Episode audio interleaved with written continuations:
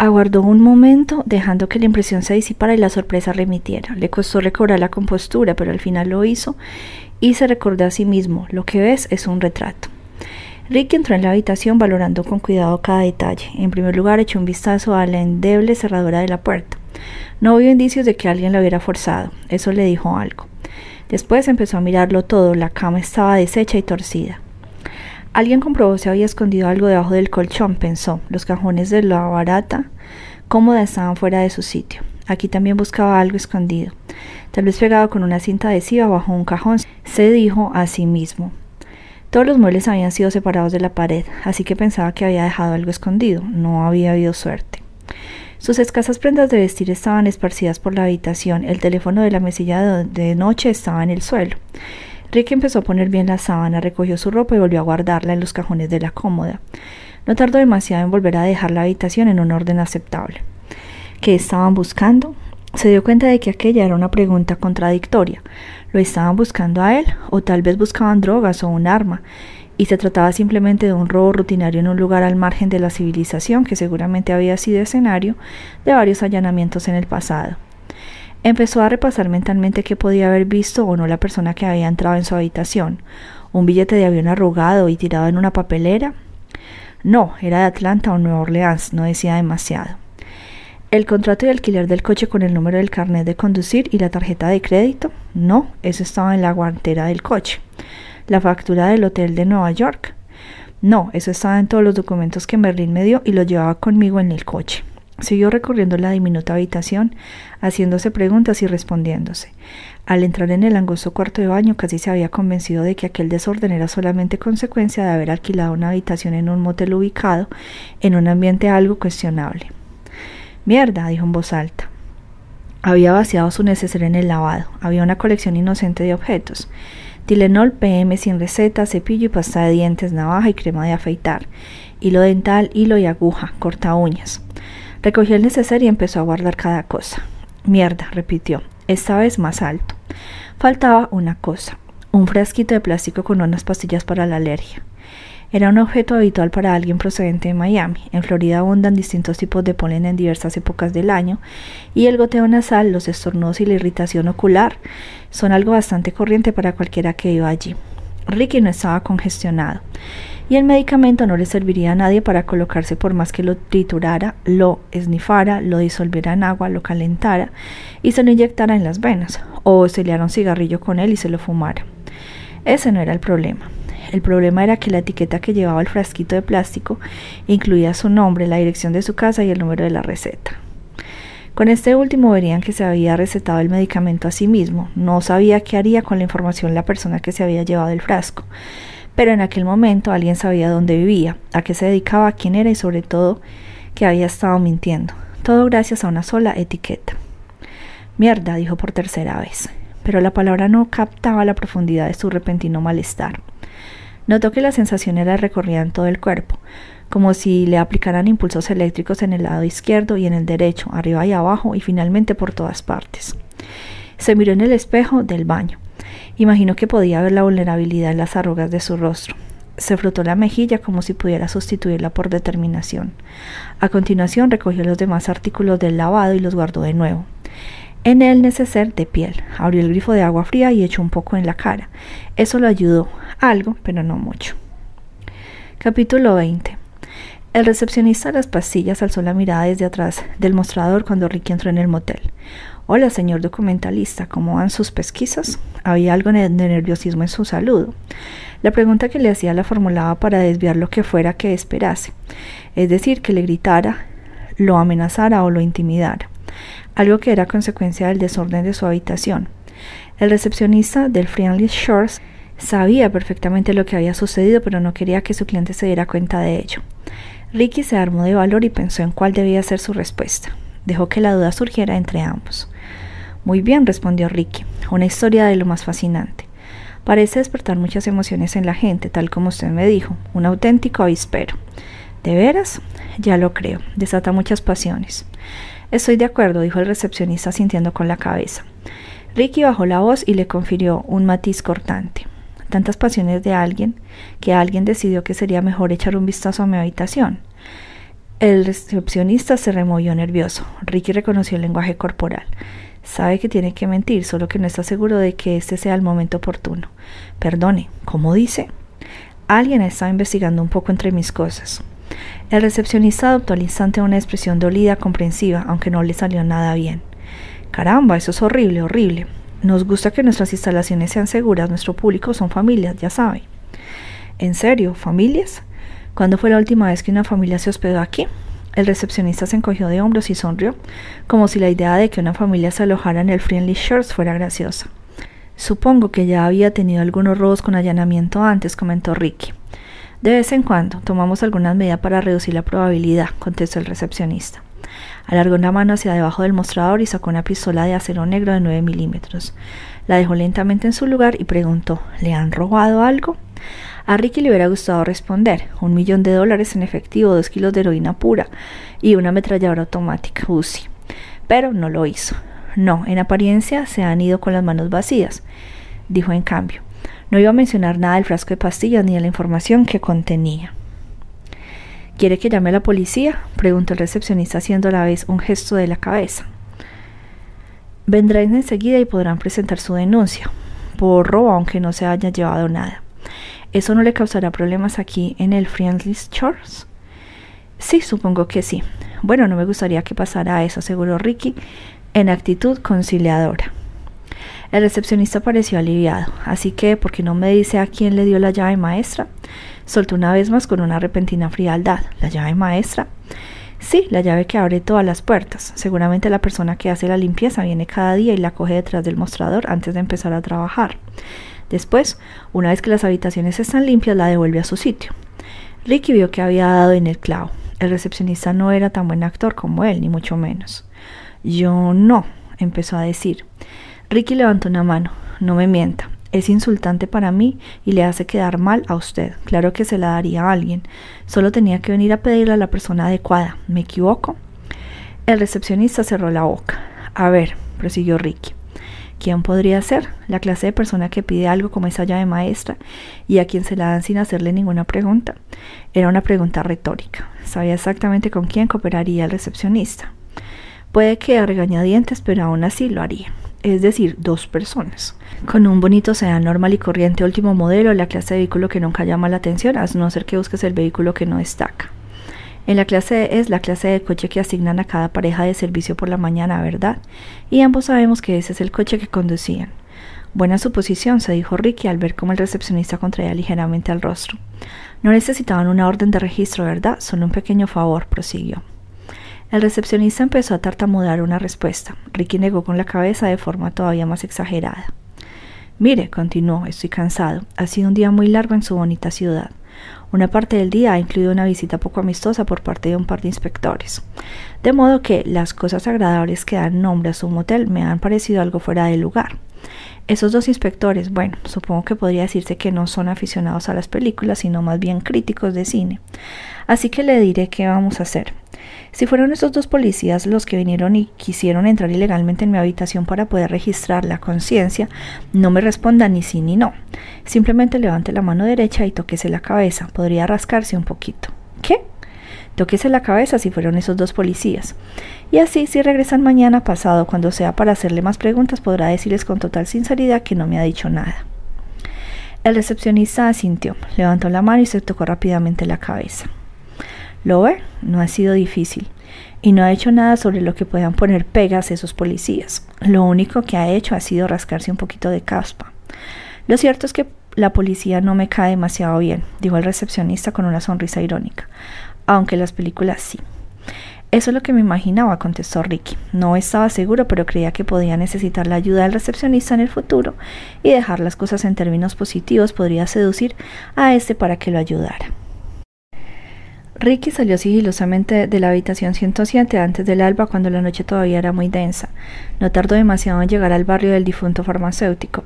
Bajó por una calle oscura con unas modestas casas hechas con tablas de maderas blancas que parecían haber caído al azar en la que habían sido campos de cultivo, todas ellas separadas entre 10 y 20 metros de la estrecha calle de dos carriles. Aparcó su coche de alquiler bajo un árbol a unos 400 metros de la antigua casa del farmacéutico. Inspiró profundamente y empezó a avanzar trotando, moviéndose de una sombra a otra. Fue consciente de que era imposible que pareciera más sospechoso. Un perro ladró a lo lejos. Oía el leve ruido que hacía al pisar la grava y la tierra. En una de las tablas que tapaban una ventana delantera, alguien había pintado con spray negro las palabras asesino y otra persona había intentado cubrirla con cal y la había dejado a medias. Lo único que había ocultado era la A, como si el restante asesino fuera algo que era razonable dejar escrito. Ricky no vaciló, se dirigió hacia la parte posterior de la casa intentando apretujarse contra las paredes, agazapado para que no lo vieran.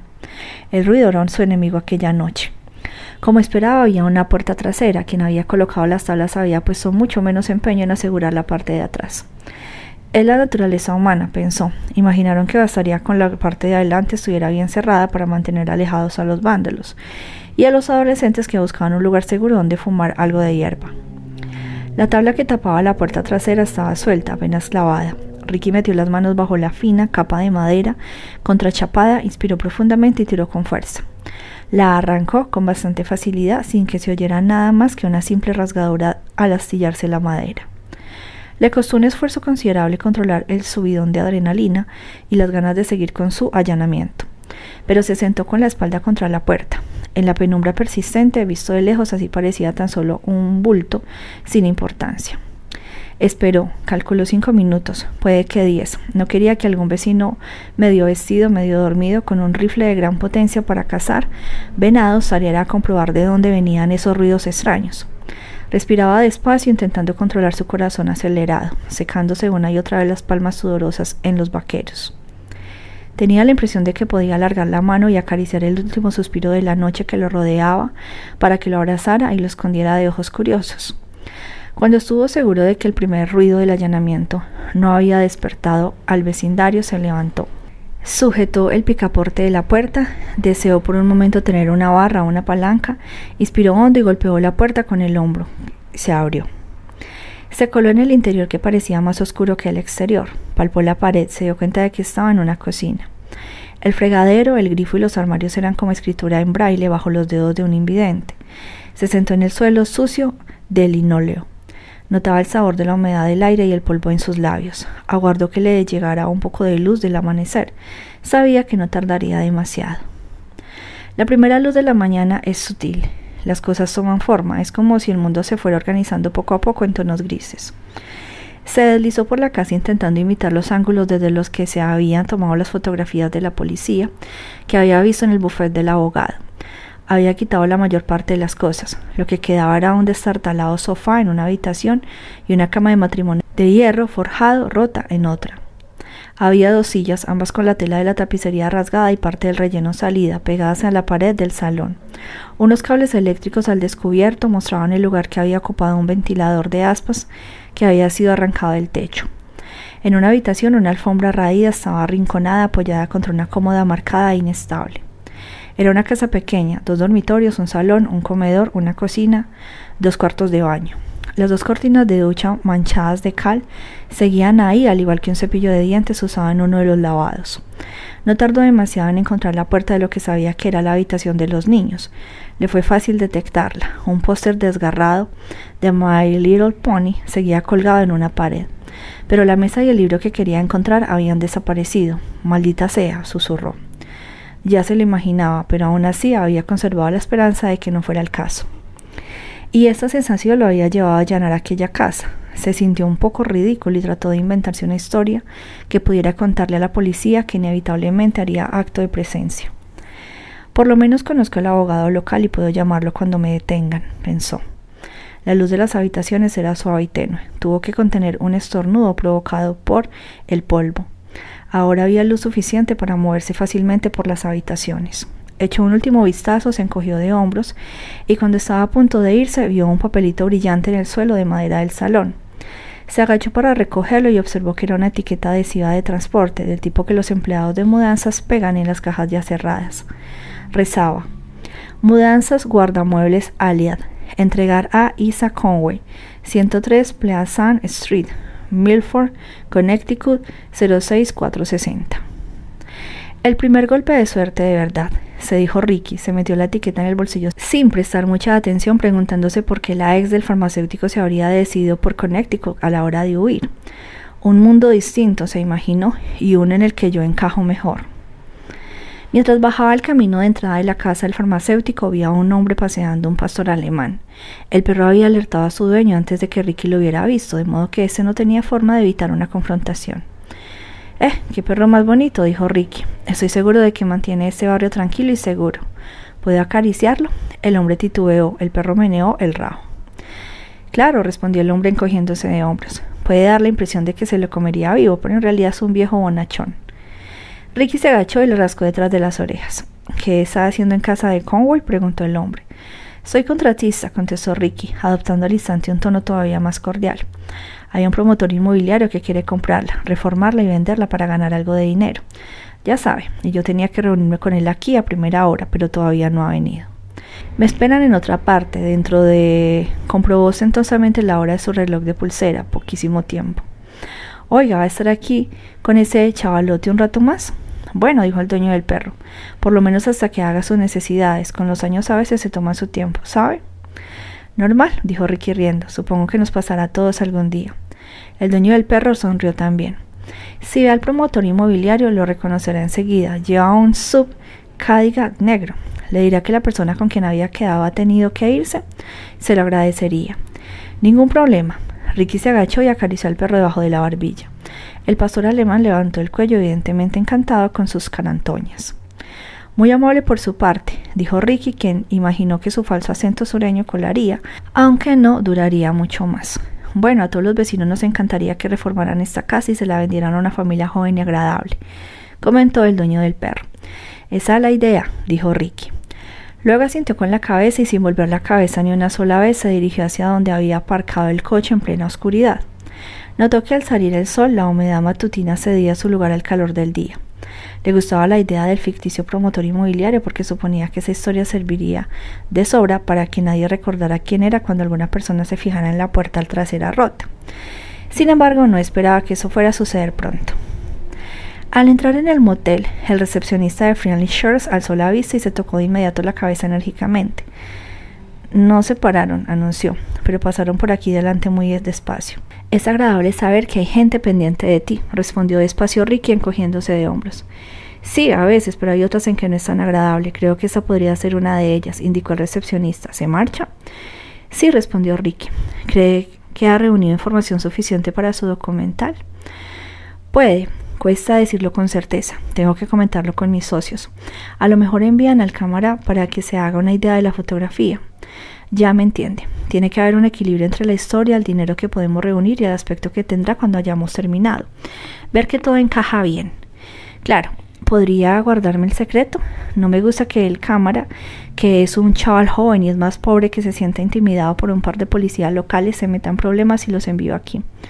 Lo pillo, asintió el recepcionista alto y claro. Otra cosa, dijo Ricky, lo más despreocupadamente posible. Claro, repitió el recepcionista por segunda vez. Si alguien quien sea se presenta aquí preguntando por mí, podría ser esos dos policías, un forastero o alguien a quien conoce de toda la vida. Le agradecería mucho que no le contara nada. No quiero que nadie me siga a Nueva Orleans para convencerme de que no haga una película. Ese es el problema con los documentales, añadió Ricky. A menudo hay tanta gente que quiere asegurarse de que no se hagan como gente que quiere verlos en la gran pantalla, o incluso en la pequeña pantalla. No sé si me entiende. Por supuesto, dijo el recepcionista, mantendré la boca cerrada. Ricky le entregó la llave de la 107 y un billete de 50 dólares. No es necesario que, empezó a decir el recepcionista. ¿Cómo hace un filete a mi salud? dijo Ricky o una parrillada porque estoy segura de que conoce algún buen sitio por aquí cerca. Y yo me aseguraré de que cualquier miembro del equipo de rodaje que venga se aloje aquí. Quid pro quo. Eso sería estupendo. Normalmente tenemos habitaciones libres.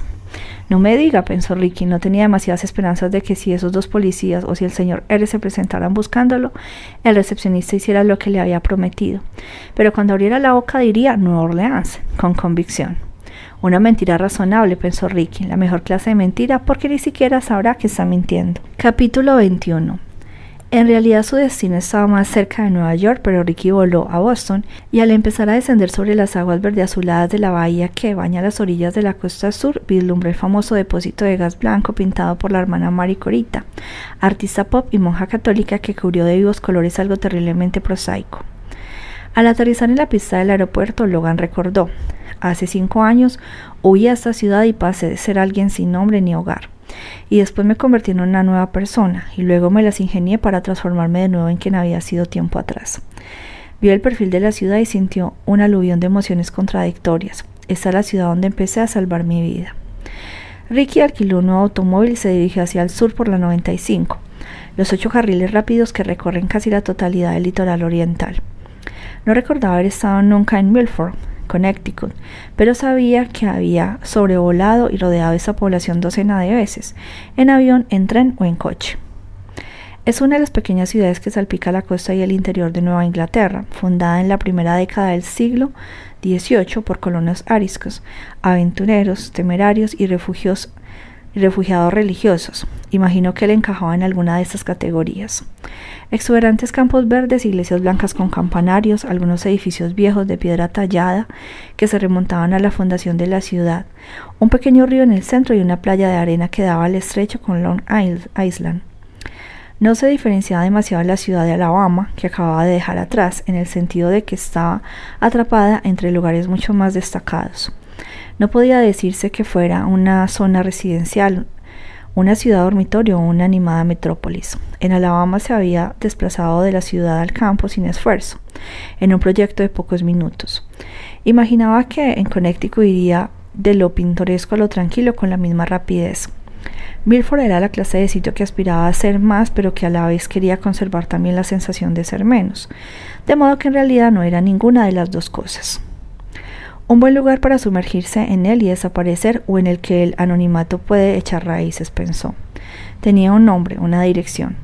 Recreó mentalmente una serie de escenarios intentando deducir cómo conseguir que la viuda de un asesino muerto cooperara con él. Lo que no quería bajo ningún concepto era que le cerrara la puerta en las narices de inmediato. Me gustaría preguntarle por su exmarido homicida que le maltrató antes de violar a la canguro. Sabía que desde el punto de vista de la mujer del farmacéutico muerto sería evidentemente un momento del tipo váyase a la mierda y déjeme en paz. ¿Cómo logras que alguien que sin duda quiere olvidar recuerde algo? Era consciente de que no podía decir, usted no lo sabe, señora Conway, pero conoce el nombre de un hombre que tiene intención de cometer un asesinato. Necesitaba utilizar una variación de la realidad. Como había imaginado, se trataba de una casa evidentemente modesta alejada de la costa y de sus casas de más de un millón de dólares con vistas al estrecho de Long Island. Lisa Conway vivía en las afueras de Milford, en una zona indudablemente obrera situada en dirección contraria al agua. En su casa había un columpio en un jardín lateral y algunos juguetes infantiles de colores brillantes esparcidos en la parte delantera.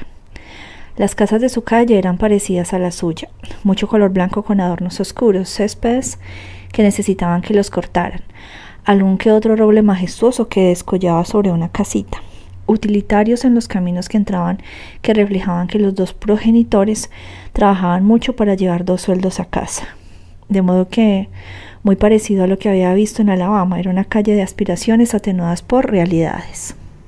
Trabajar duro, salir adelante, trabajar duro, avanzar, trabajar duro, lograr un aumento de sueldo. Trabajar duro, asumir más responsabilidades en el trabajo. Hacerse rico era un número de lotería con una probabilidad entre un billón comprando un viernes por la noche. Connecticut es uno de esos estados de Estados Unidos en el que las contradicciones entre las personas que obtienen dinero fácil en las agencias de corredores de bolsa y los fondos de cobertura y las que trabajan de 9 a 5 para ganarse la vida pueden verse fácilmente desplazándose un par de kilómetros en distintas direcciones. Es fácil viajar de la opulencia desmedida a la paga semanal, Dobla a la derecha, luego a la izquierda, sigue recto cuatro kilómetros y medio y ahí lo tienes. Se detuvo frente a la casa y paró el motor. Recordó algo que Jack le había dicho. Pones esa D y esa R delante del apellido y te acercas un paso de gigante a Dios. Salió del coche de alquiler y subió con brío el camino hasta la puerta principal rodeando una pequeña bicicleta abandonada, con ruedines y el manillar rosa. Una primera bicicleta, pensó. Seguramente hay muchas cosas que son las primeras de algo en esta casa en la que están intentando dejar atrás a la Alabama. Tras llamar al timbre oyó una voz en el interior que le decía a otra persona Ya voy yo. Ricky enderezó la espalda en cuanto notó que abrían la puerta. Sí, vio a una mujer de treinta y pico de años con una alborotada melena castaña que le llegaba hasta los hombros. Tenía unos preciosos ojos azules que se movían inquietos y un cuerpo fornido. Vestía unos vaqueros y una descolorida camiseta roja, blanca, azul muy ajustada. ¿La señora Conway? preguntó Ricky. Sí, Lamento muchísimo molestarla en su casa de este modo, pero me dieron ningún número de teléfono ni correo electrónico con el que me pudiera contactar. Solo esta dirección. Sí, dijo por tercera vez. ¿De qué se trata? Vio un recelo evidente en su rostro y notó un ligerísimo acento sureño en su voz. Estaba apoyada contra la puerta abierta, sujetando el marco con la mano y a punto de cerrársela de golpe en las narices se percató de que se estaba procesando quién podría ser, un cobrador, alguien de los servicios de atención a la infancia, un testigo de Jehová dispuesto a entregarle un folleto que prometía la salvación eterna. Soy el doctor Frederick Starr. Trabajo para el Instituto Nacional de la Salud. Estamos realizando un trabajo de investigación sobre trastornos de estrés postraumático. Me preguntaba si podría dedicarme unos minutos de su tiempo. La mayoría de esa explicación era cierta. Estaba claro que había pillado a la mujer por sorpresa. ¿Es usted médico? Sí, respondió Ricky. Exactamente. ¿Un trabajo de investigación? Sí. Pero ¿por qué yo? ¿Me permitiría entrar para que podamos hablar? Empezó a abrir la puerta, pero titubeó. Dígame antes de qué se trata, y me gustaría ver alguna identificación. Ricky sacó de inmediato la cartera y le entregó su tarjeta de identificación del departamento de psiquiatría del hospital donde trabajaba Charlie. ¿Dónde trataba a Charlie? ¿Miami? Sí, por desgracia tenemos que establecernos donde suelen producirse traumas relacionados con la violencia. En Miami, como saben, abundan. ¿Pero qué? Empezó a preguntar, pero cambió de opinión. ¿Por qué yo? Uno de nuestros campos de estudio es el impacto de ciertos tipos de violencia sobre los niños pequeños. Esta frase motivó un silencio incómodo. Oyó una voz que decía desde atrás de la mujer ¿Quién es? Lisa Conway volvió la cabeza para contestar. Es un hombre que quiere hacer unas preguntas, mamá contestó. No es nada importante. Aunque sí lo es, pensó Ricky sin exteriorizarlo. No sé si puedo ayudarlo, empezó a decirle la mujer. Intentamos entrevistarnos con familias afectadas por la violencia, le interrumpió Ricky. Estamos llevando a cabo un estudio sobre esta cuestión en la zona semirural de Alabama y su nombre y los de sus hijos surgieron en el transcurso de nuestra investigación. Casualmente tenía un viaje de negocios programado para esta semana, una conferencia en el Cornell de Nueva York. Es una facultad de medicina, una charla a los residentes de psiquiatría sobre traumas y planes de tratamiento. Ricky habla deprisa, soltándole detalles a diestra y siniestra lo más rápido que podía para intentar confundirla. Mezclaba la realidad con la ficción. Y solo tenía su dirección y disponía de algo de tiempo libre. Bueno, se me ocurrió probar si la encontraba en casa. A veces en los proyectos de investigación las reuniones menos planificadas son las que salen mejor. Y debo decirle que nos esforzamos mucho en asegurarnos de que todas nuestras conversaciones sean cara a cara.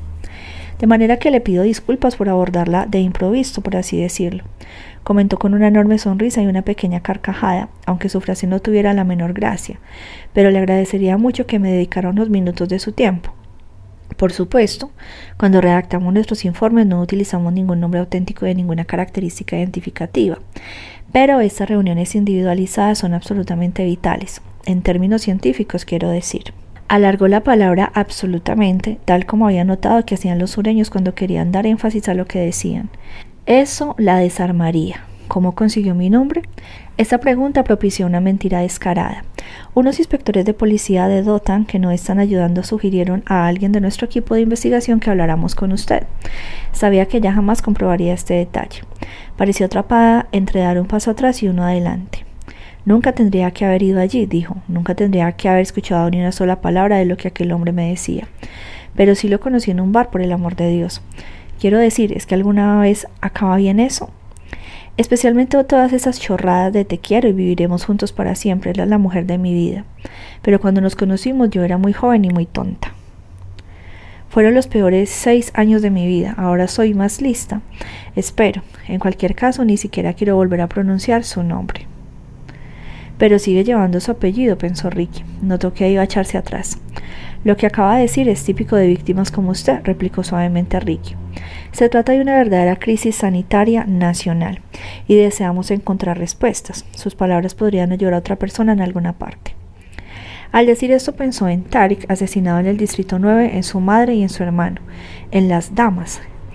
Este recuerdo le hizo sentir una repentina y profunda tristeza que rápidamente disminuyó por una rabia horrible. Le gustaban las partidas de damas con Tarik, detestaba jugar al ajedrez con el señor Ere. Lisa Conway pareció flaquear. No se le ocurrió preguntarle por la contradicción. ¿Ha dicho Miami que lo llevó a Dothan? Esto era toda una suerte porque no tenía ninguna respuesta preparada. Solo le llevará unos minutos, aseguró Ricky adoptando su mejor voz de investigador sonriente, tranquilo, nada amenazador. Y le prometeremos la más absoluta confidencialidad. Lisa Conway titubeó una vez más. Mientras dudaba, una mujer mayor se citó justo detrás de ella. Tenía el mismo cabello castaño, aunque el suyo era más escaso, y estaba salpicado de canas. Tenía los mismos ojos azules, aunque los suyos brillaban de enfado. Algo más baja, algo más gruesa, con más arrugas en la piel, con manchas de la vejez en las manos, pero cortaba por el mismo patrón. No saludó. ¿Quién es usted? dijo con agresividad. Es un investigador del Instituto Nacional de Salud, mamá. Ha venido por unos estudios sobre traumas, es médico. Ricky asistió en dirección a la mujer mayor. ¿Y qué quiere de ti? Solo hacerme unas preguntas sobre Alabama. Alabama, dijo la mujer mayor con un bufido, casi escupiendo el nombre del estado como si fuera un taco. Miró fijamente a Ricky, pero su respuesta iba dirigida a su hija. Nunca tendrías que haberte ido con ese cabrón, te lo dije. Y ahora que estás intentando empezar de cero, viene un hombre que quiere hacerte preguntas. Lo de te lo dije nunca facilita las cosas, pensó Ricky. No tardaremos nada, dijo la más amablemente que pudo, y esperemos que nuestro estudio ayude a otras personas en circunstancias parecidas. La mujer mayor soltó otro bufido. No entiendo que sacar a relucir de nuevo toda esa maldad vaya a ayudar en nada. La mujer llevaba colgado del cuello un crucifijo de plata que había toqueteado mientras hablaba. Es algo que resulta interesante en las reacciones traumáticas, comentó Ricky enérgicamente. Hemos descubierto que reconocer el pasado propicia una curación mucho más rápida. Señaló con la cabeza el símbolo religioso que llevaba la mujer mayor. Una de las relaciones más fascinantes que hemos descubierto es que la iglesia y la oración favorecen de verdad el proceso de curación. Era una frase que podría ser cierta o falsa, pero sabía que sería de ayuda. ¿Van regularmente a la iglesia? preguntó como si tal cosa. Ambas mujeres asintieron con la cabeza. Bueno, verán, eso es interesante, muy interesante. Es una de las cosas que comprobamos. Desde un punto de vista clínico, naturalmente, dijo sonando estirado y simpático a la vez. Miró a Lisa Conway e hizo una suposición. A veces es difícil ser católico en un lugar como Alabama. El sur baptista, adventista del séptimo día, pentecostal. Caray, hasta está esa gente a quien le gusta toquear serpientes venenosas. No hay demasiados católicos, creo ni tampoco demasiada gente a quien le importe lo que diga el Papa. La observó para ver si la parte de las serpientes había tenido algún impacto exterior. Tiene toda la razón, respondió Lisa Conway. Hubo un silencio largo y Ricky se percató de repente que toda aquella vacilación no acabaría con la puerta cerrada de sus narices. Cinco minutos, dijo Lisa Conway, nada más. Cinco minutos, repitió su madre, nada más. Esperamos que sean los cinco minutos adecuados, pensó Ricky al entrar en la casa. Casi en cuanto cruzó la puerta, Ricky vio que en un rincón del salón había una colección de cosas de los niños amontonadas. Vio juguetes, animales de peluches, juegos y una caja de cartón llena de libros. Junto a otra pared había un aparador con figuras de Hummel, pero delante había colocado una barrera de madera encruzada. A veces los niños van a toda pastilla por la casa, dijo Lisa Conway casi a modo de disculpa. Mi madre no quiere que le destrocen su colección. Simbolismo, pensó Ricky. La abuela no quiere que los niños del hombre al que odia destruyan ninguna parte de su vida. Observó las figuras de porcelana, querubines tocando la flauta, niños campesinos mofletudos y una pareja con traje típico bávaro, cogida de la mano y con la cabeza levantada como si entonara una canción. Estaba claro que era una casa que había sido acogedora cuando la madre vivía sola y que se había visto inundada de repente por los nietos y una serie de bártulos de modo que todo tenía ahora un aire apelotonado y desorganizado. Las cosas abarrotaban el espacio vacío, esparcidas al azar. Imaginaba que la madre quería y no quería a la vez a su hija y a los hijos del farmacéutico muerto, que estuvieran allí recordándole constantemente un consejo ignorado y un pasado marcado por el asesinato y la tragedia. Se alejó de las figuritas y se dirigió hacia la parte abarrotada de cosas que estaba claramente destinada a zona de juego de los niños. Como les he dicho, comentó adoptando de nuevo su tono de investigador, estamos muy interesados en las reacciones de los niños. Sus dos hijos tienen. Ahora seis y siete años, dijo Lisa Conway, dirigió una mirada a su madre. ¿Y habla con ellos sobre su padre? No, intervino la madre. Sí, respondió la hija. ¿Podría decirme cómo lo plantea? preguntó mirando fijamente a la mujer más joven. Les digo que su padre no era un mal hombre, pero que hizo algunas cosas malas y que muchas se debieron a que estaba triste y bebía demasiado, y que después tuvo un accidente de coche, se murió y se fue al cielo, salvo quedó que realmente fuera allí. Pero no es necesario que todavía lo sepan. Ya se enterarán de ello en algún día. En cualquier caso, no he entrado en detalles, la verdad parecen aceptar esto de momento. Ricky asintió. ¿Han tenido pesadillas, incontinencia nocturna, una ansiedad o nerviosismo inexplicados? Preguntó. Tal vez no se han mostrado comunicativos en el colegio, le han comentado algún estallido de violencia en el patio, como una pelea o una agresión a otro niño, o se han mostrado reservados de algún modo. Lisa Conway negó con la cabeza. Ricky no la creyó ni por un instante. ¿No toma notas? preguntó recelosa la madre. No, contestó Ricky con una sonrisa, no en las reuniones iniciales. Hemos descubierto que desalientan a los posibles sujetos. Si hacemos un seguimiento, disponemos de un cuestionario completo y a veces de sesiones en video. Esto era cierto y falso. Si hubiera estado haciendo lo que decía, habría abordado el caso de este modo. Sintió una punzada en su interior. Mentira, una víctima de violencia doméstica estaba mal a tantos niveles que no sabía por dónde empezar. Se sentía ruin, pero sabía que tenía que continuar. Señaló los juguetes y la caja de libros. ¿Tienen sus hijos algún juguete o juego favorito al que vuelvan una y otra vez? Las dos mujeres se miraron entre sí. Ricky se percató de que la respuesta era afirmativa. No, contestó Lisa Conway. Es lista, pensó Ricky. Está poniendo una barrera alrededor de esos dos niños. Lo hará toda su vida hasta que no pueda hacerlo más. Igual que su madre puso una barrera alrededor de las figuritas de Hummel. Podría funcionar e impedir que los niños destrocen esas preciadas posesiones, pero lo dudo. ¿Y qué me dice de los libros? ¿Les lee usted? Lisa Conway asintió. ¿Tiene alguno favorito? Vio que esa pregunta ponía a la madre extrañamente nerviosa. Cambió el peso a un lado y a otro, juntó las manos delante de su cuerpo y después las soltó. Lisa Conway se sonrojó un poco, ruborizada por un recuerdo repentino, como si su pregunta hubiera sido electrizante. Sí, asintió y prosiguió muy despacio. Un libro que le regalaron en Alabama. Lo piden todas las noches. Se detuvo con los ojos llenos de lágrimas. ¿De qué libro se trata? preguntó Ricky. Del libro que le regalaron, se detuvo. Pero él conocía la respuesta, del libro que le regalaron la noche que su canguro murió. Sabía que no necesitaba hacer otra pregunta. Lisa no contestó. Se dirigió hacia el rincón de los niños y alargó la mano hacia la parte superior de la caja de libros. Tal como se incorporó, Ricky reconoció la cubierta del libro. Hola, Paddington, pensó cuando Lisa se lo entregó. ¿Por qué cree que este libro? empezó a decir, aunque no terminó la pregunta. Lisa no contestó, se dirigió hacia el rincón de los niños y alargó la mano hacia la parte superior de la caja de libros. Tal como se incorporó, Ricky reconoció la cubierta del libro. ¿Por qué cree que este libro? empezó a decir, aunque no terminó la pregunta, le pareció demasiado cruel. Los dos niños querían que le leyeran a menudo la historia del osito abandonado. ¿Y usted, señora Conway? pensó, ¿no se da cuenta de lo profundamente que afectó a sus hijos esa noche en Alabama?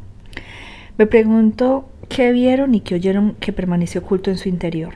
Lisa Conway pareció atragantarse de repente. Empezaron a caer lágrimas por las mejillas. Su madre metió basta respondiendo lo que él ya sabía. Le regalaron ese libro la noche que. Y entonces se detuvo. Ricky abrió el libro, le ardían las manos como si estuviera hecho de brasas. Miró la portada. Contenía una florida dedicatoria manuscrita con la letra grande e inmadura de una niña de 13 años.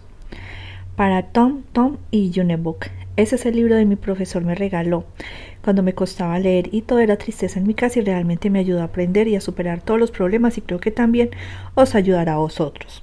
Besos de vuestra cangura favorita, Julia. Mi profesor, pensó Ricky. En la lista del abogado que había dado en Alabama se encontraba uno de los profesores de Julia, que había acudido al juicio todos los días. Ahora tenía un nombre, le entraron ganas de salir corriendo de la casa para poder respirar. En aquel salón lo envolvía un aire que la desesperación calentaba tal, de tal modo que parecía proceder de fuego de una refinería. Hola, Jack, se dijo a sí mismo, supongo que ahora vamos a conocernos. Capítulo 22 Ricky pasó una noche prácticamente en blanco en un Hilton Airport. Cuando logró dormirse unas dos horas antes de tener que levantarse, tuvo dos sueños. En el primero era un niño sentado en, un balancín que era incapaz de parar, subía y bajaba sin descanso. El segundo sueño fue reconfortante. Se vio a sí mismo dormido en la cama de su casa en Miami. Cuando se despertó en la habitación de hotel, hacia el amanecer se metió en la ducha con la esperanza de que el agua caliente y el jabón se llevaran las evidentes interpretaciones de ambos. Tomó un vuelo temprano al sur. Viajaba otra vez hacia lo que por algún tiempo había sido su ciudad, Nueva Orleans, donde volvió a alquilar un coche. Iba a hacer un largo trayecto de vuelta a Alabama, pero necesitaba aquellas horas para valorar sus siguientes movimientos.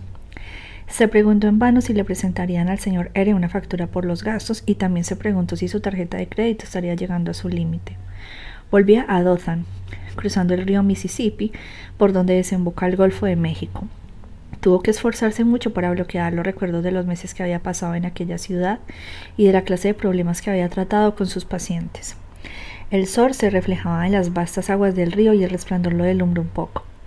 Atisbó un momento por el retrovisor Bell Street, el barrio francés, el Jasfet y el Mardi Gras, antes de que desaparecieran. Pensó en Nueva Orleans como en un lugar demasiado caluroso de día y demasiado oscuro de noche.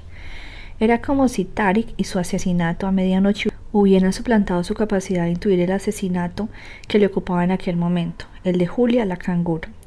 A medida que los kilómetros pasaban bajo las ruedas de su coche de alquiler, se recordó a sí mismo una y otra vez que debía revisar lo que había averiguado hasta ahora, no su pasado, pero aquello resultaba difícil. Hasta el zumbido de las ruedas del coche sobre el negro asfalto de la carretera parecía empujarlo hacia el pasado, cuando sabía que tenía que concentrarse en lo que estaba por venir. Ser más hábil que dos asesinos, impedir dos muertes, tres incluso la mía en la ecuación. Bueno, eso sería todo un logro para cualquier psicoanalista, pensó. Imaginaba que no podría escribir nada sobre todo aquello en un artículo académico y presentarlo en el Instituto Nacional de la Salud ante un público de entusiastas psiquiatras boquiabiertos. Hola, señor documentalista, de nuevo por aquí. El recepcionista imitador de Elvis en The Friendly Shores alzó la mirada y sonrió cuando Ricky entró por la puerta principal. Eso parece. No esperaba que volviera tan pronto. Yo tampoco, ya somos dos. ¿Cuánto tiempo va a quedarse esta vez? Solamente una noche, creo, dos como mucho. Ricky le dio el dinero. ¿Quiere la misma habitación? Creo que no, respondió Ricky negando con la cabeza. El recepcionista le dio la llave de la 109. Por casualidad ha venido alguien preguntando por... empezó a decir Ricky. Se detuvo de golpe cuando vio que el recepcionista sentía enérgicamente con la cabeza. ¿Como quién? quiso saber.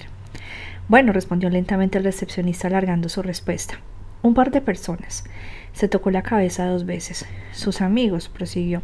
Quería saber cuándo se había marchado, a dónde iba y tal, y no se lo dije. Muy bien, comentó Ricky.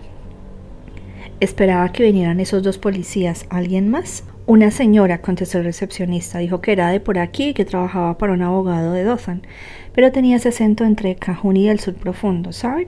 Así que diría que era de la zona pantanosa de Luisiana, o al menos lo fingía. He vivido aquí lo suficiente para captar estas cositas. ¿Cómo era? El recepcionista se encogió de hombros.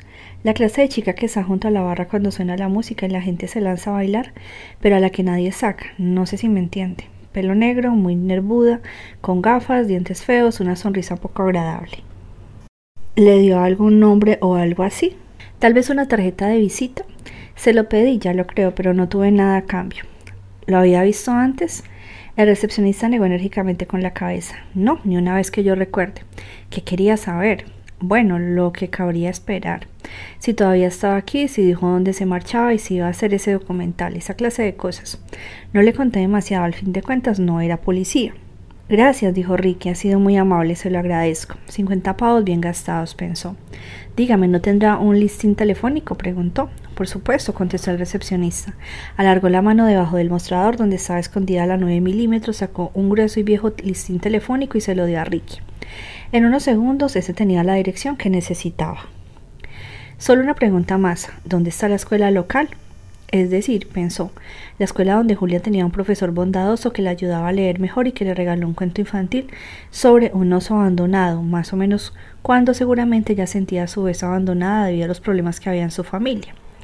Pero ninguno de los dos sabía que el último y verdadero momento horrible de abandono de Julia estaba próximo. Capítulo 23 Al salir de Friendly Shores, Ricky hizo una lista mental de cosas que tenía que comprobar. Profesor, pero ¿cómo se pasa de profesor a asesino? pensó, sureño. Pero ¿cómo se familiarizó con Nueva York? se preguntó. Instruido e inteligente, conoce las obras de Shakespeare y cita la Biblia. Jack era alguien lo bastante sensible y concienciado para hacerle un regalo especial a una joven alumna que estaba lidiando con problemas en casa y una capacidad de lectura deficiente. Le parecía la clase de persona que se recordaría con cariño años después de un discurso de despedida en la inauguración de un edificio o en una distinción. Pero contradicciones. Planificador de una muerte, obsesivo, lleno de rabia, vengativo, controlador, jugador, decidido, no criminalmente decidido. Jack también había acuchillado a un oso Paddington, verdugo y una serpiente boca de algodón. Ricky creía que la única forma de alterar la inevitabilidad del asesinato era demostrar que iba por delante de las incesantes estratagemas que ideaban a Jack y al señor Ere. Enfrentarse a Jack sería como cuando hizo frente al señor Ere cinco años antes. La diferencia era que esta vez su arma tenía que ser más imaginativa que una pistola automática. Tenía que ser más inteligente que el hombre que sentía ansias de matar y que el otro que acechaba entre las sombras dispuesto a matar y no acabar muerto mientras tanto. Ricky esperaba que el ardil del producto cinematográfico funcionara en la escuela. No se le ocurría ninguna otra alternativa. Se detuvo ante el centro. En su bolsillo tenía un papel con una dirección, pero todavía no quería ir allí. Antes necesitaba saber más cosas. Como en muchos centros educativos del país, de Maine a Florida y de Washington a California, la escuela parecía haberla diseñado un arquitecto aburrido que probablemente era el cuñado de alguno de los miembros del consejo escolar y que habría preferido dibujar unos planos excepcionalmente parecidos para una cárcel de máxima seguridad. Este centro concreto consistía en un edificio achaparrado de una sola planta construido en ladrillo rojo y hormigón gris, que se extendía sobre una gran superficie situada al borde de un conjunto de polvorientas instalaciones deportivas, que a su vez lindaban con un grupo de árboles y más allá con tierras de cultivo. Se accedía a la escuela por un camino de entrada semicircular, donde supuso que se reunían los autobuses escolares por la mañana y por la tarde, frente a dos grandes puertas dobles de cristal, tierra y herba rala, una ventana rota o dos. En el exterior, un letrero de madera tallada rezaba Willwood School, aunque no parecía que hubiera ningún bosque silvestre o Willwood cerca. Era un lugar feo, maltratado por las inclemencias del tiempo y el abandono. Había poco movimiento en el camino de entrada. Supuso eso cambiaría en una o dos horas, cuando los alumnos terminaron las clases de ese día. Entró dando grandes zancadas, luciendo en su rostro una seguridad y una despreocupación que ocultaban su agitación interior. Sabía que cada paso que daba lo acercaría más a Jack y a una respuesta. Los alumnos estaban en clase por lo que el edificio estaba subido en un oprimente silencio a medias interrumpido solo por alguna que otra voz apagada procedente de algún aula. Oyó cantar, aunque el sonido era muy tenue y distante, e imaginó que habría una banda o un coro ensayando. Sus pasos resonaban en el suelo de nilóleo oscuro. Habían unas grandes pancartas de papel marrón colgadas del techo en un pasillo, adornadas con exhortaciones escritas con pintura roja y negra. Vamos, Hawks, y haz que este día sea mejor. Pasó por debajo de las pancartas pasillo abajo y vio una puerta donde ponía dirección. Una joven recepcionista alzó la vista de una pantalla de ordenador. Buenas tardes, ¿en qué puedo ayudarle? Le entregó una de las tarjetas falsas de productor cinematográfico y habló rápidamente. Estoy valorando si vamos a realizar un documental televisivo sobre el asesinato de una niña que estudiaba aquí. Oh, Julia, soltó la recepcionista. Fue una pena, era encantadora, una verdadera tragedia. Y me gustaría hablar con algún docente o administrativo que la conociera bien. La recepcionista pareció de repente asustada. No sé, dijo. Será mejor que hable con la señora Danbridge la directora. De acuerdo, respondió Ricky con una sonrisa fingida. ¿Y dónde? Voy a visitarla. La secretaria descolgó el teléfono, marcó una tecla de comunicación interna y habló. Señora Dandrick, aquí hay un caballero, un cineasta que está preguntando por Julia y su asesinato. Le gustaría hablar con... Se detuvo al llegar a este punto y empezó a escuchar lo que le decían. Asintió con la cabeza y colgó el teléfono. Enseguida saldrá. Ricky realzó su sonrisa fingida y alzó la mirada cuando se abrió la puerta de un despacho interior. Vio una mujer negra, corpulenta y majestuosa que tenía fácilmente su misma altura y que sin duda alguna pesaba más que él. Llevaba un vestido escarlata y unas gafas colgadas del cuello con una cadenita que reposaba sobre un considerable pecho. Era la clase de mujer para la que se había inventado la palabra formidable. Señor, empezó a decir alargando una mano enorme. De hecho, doctor, contestó Ricky Starks, pero también soy productor cinematográfico. La recepcionista le dio la tarjeta de visita falsa. La señora Danbury la miró detenidamente, alzó la cabeza y señaló con ella su despacho. Tal vez podríamos hablar en privado, comentó. Tengo una agenda muy apretada, pero puedo dedicarle unos minutos. La directora le sujetó la puerta para que entrara y le indicó una silla situada delante de la mesa. Ricky se hizo rápidamente una idea del despacho. En la pared había un par de diplomas enmarcados de la Universidad de Alabama en Birmingham y en la Universidad de Vanderbilt, junto con un premio al docente del año. También vio algunas fotografías típicas de familia, la señora Danris posando muy tiesa con sus mejores galas, rodeada de un niño de 8 años y una niña adolescente, esbozando unas sonrisas forzadas y con un hombre vestido con traje oscuro a su lado. Debió de ver que Ricky observaba la foto porque dijo, esa es mi familia. Era obvio, mi marido también es médico, aunque él es ortodoncista. Su familia tiene unos dientes preciosos, comentó Ricky, intentando bromear. Son muy guapos. Gracias. La mujer señaló con el dedo al adolescente de la foto. Ella es Canesha. Iba a la misma clase de Julia. Y tras titubear, añadió. Ella y todos sus compañeros de clase recordarán durante mucho tiempo lo que ocurrió. Ricky lo sabía muy bien. Se había pasado muchas horas sentado frente a víctimas infantiles como para no saber el impacto que una muerte como la de Julia habría tenido en ellos. La culpa de superviviente, la culpa del amigo. Había un montón de etiquetas fáciles que podían ponerse a emociones que eran mucho más profundas, aterradoras y con frecuencia atroces. Sintió una punzada de ansiedad, detestaba mentir sobre algo que era tan trascendente. Sin embargo, tampoco se le ocurría ninguna alternativa. Sin duda, señora Danrick, el efecto tan importante que tiene un asesinato sobre las personas podría ser uno de los temas que querríamos explorar en nuestro documental. La directora asintió. Se sentó tras su escritorio formal y escéptica al instante. Julia era encantadora y le caía muy bien a todo el mundo, explicó, a pesar de que su vida familiar era algo complicada, como seguramente ella sabe. Sí, Dudo que nadie quiera participar o incluso ayudar en ningún sentido, hasta tener una idea mucho más clara de lo que está proponiendo. Dijo, algunos documentales son muy valiosos y muy positivos para la gente, otros, bueno, explotan la situación. Espero evitar esto último, replicó Ricky. Ajá, ¿no es eso exactamente lo que diría cualquier productor cinematográfico, Dr. Starks? Ricky procuró esposar otra sonrisa. La señora Dandridge era más perspicaz de lo que esperaba. Sí, supongo que tiene razón. No quiero ser grosera, prosiguió mientras Ricky pensaba que eso era lo que la gente decía cuando tenía intención de serlo. Pero lo máximo que puedo hacer es presentar una petición por escrito al Consejo Escolar para su próxima reunión, que no se celebrará hasta el mes que viene. Sí, y solo sí, el Consejo da su visto bueno le permitiría presentar a la comunidad lo que quiere hacer en una especie de sesión pública para ver si la gente está dispuesta a ser entrevistada. Aparte de eso, no sé cómo puedo ayudarlo. Según la experiencia de Ricky, la gente siempre quería hablar. Decía que no, pero en realidad quería hacerlo. Sin embargo, estaba claro que la señora Dandridge no tenía ganas de ayudarlo. Era demasiado burócrata. Así que decidió probar algo. Tengo entendido que Julia tenía un profesor favorito. La señora Dandridge asintió de nuevo. Sí, el señor Allison. Lawrence Allison, el nombre de la lista del abogado, un nombre que podría aparecer pronto en la lista de un asesino, se dijo Ricky tutor de su curso. Además de profesor de estudios sociales y de historia, Larry le tenía mucho cariño.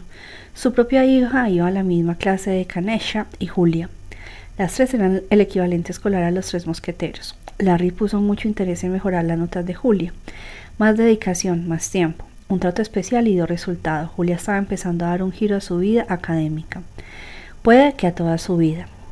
Todo gracias a Larry. Quedó destrozado como muchos de nosotros cuando la asesinaron. Se lo tomó muy mal, como si con ella hubiera matado una parte de él. Fue al juicio todos los días. Y como todos nosotros se puso furioso cuando Conway fue absuelto. No tenía ningún sentido, pero la justicia sabe cómo acabar imponiéndose, ¿verdad, doctor? Sí, pensó Ricky. Una noche en una carretera desierta, demasiado alcohol demasiada velocidad y tal vez alguna ayudita por parte de unos inspectores de policía a los que sin duda no les gustó ver que un hombre culpable quedaba impune y decidieron hacer algo al respecto. Se inclinó hacia adelante. El señor Allison, uno de nuestros profesores más queridos con mucho talento. No hay demasiados docentes con su formación que den clases a niños de esta edad. Es un viejo amigo, hemos trabajado juntos muchos años. Dada la impresión que el señor Allison es un profesor muy entregado, lo que usted no sabe, señora Danrich, es que también es un aspirante asesino muy entregado, pensó. Lo era, perdón, lo es. Mencionó su formación. No tenemos demasiados profesores titulados por Columbia, pero yo no soy quien para hablar de eso. Universidad de Columbia, la Universidad del Ivy Language de Upper West Side de Nueva York. Eso explica por qué ya conoce la ciudad, se dijo a sí mismo.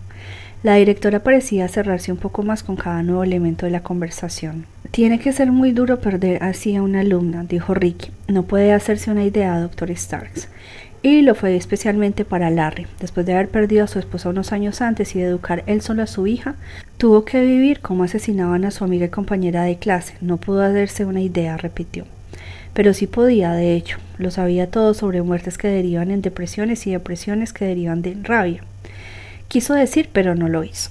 Quizá podría hablar con el señor Allison, parece que es la persona ideal para contarme. Ricky no esperaba que la directora accediera a esta petición. No, lo interrumpió la directora mientras negaba la teatralmente con la cabeza. Lo siento, no está aquí. Está. Ricky imaginó que iba a decir en casa o de vacaciones. Se había guardado en el bolsillo la dirección que había conseguido en el Friendly Shirts. Le quemaba y se tocó la parte exterior de los pantalones para comprobar que seguía realmente ahí. La directora vaciló. Se recostó en su asiento mordiéndose el labio inferior. Ricky vio que estaba intentando organizar con mucha cautela lo que iba a decir a continuación. Está de permiso. Se ha tomado un periodo de tiempo sabático. Ha sido muy repentino. Repentino, desde luego, entendió Ricky, repentino porque tenía que ir a Nueva York y empezar a cometer un asesinato. Sonrió de nuevo. ¿De permiso? De acuerdo, pensó. Eso es lo que de vacaciones, unas vacaciones en Nueva York, donde podría subirse al Empire State Building, visitar Central Park, tal vez ver una obra en Broadway, tomar una elegante cena de cinco platos y matar a Merlin. Sí, ¿por cuánto tiempo? No esperamos que regrese, dijo la directora como si cada palabra estuviera hecha de alambre de púas. Eso pilló a Ricky por sorpresa. ¿Ha dejado el trabajo? Yo no he dicho eso. Pues entonces vio que la directora se ponía todavía más rígida. Ya le he contado demasiado. Los asuntos personales son privados, lo siento. Eso hizo titubear a Ricky, pero mientras intentaba formular otra pregunta, la directora se levantó.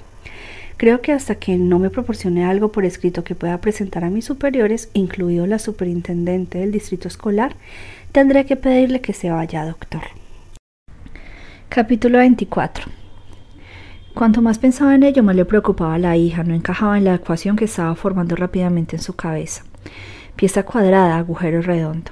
Ricky esperó en una calle vacía frente a la casa del profesor a que la tarde se fundiera en la noche o a que el calor denso y pesado se adueñara finalmente del mundo que lo rodeaba.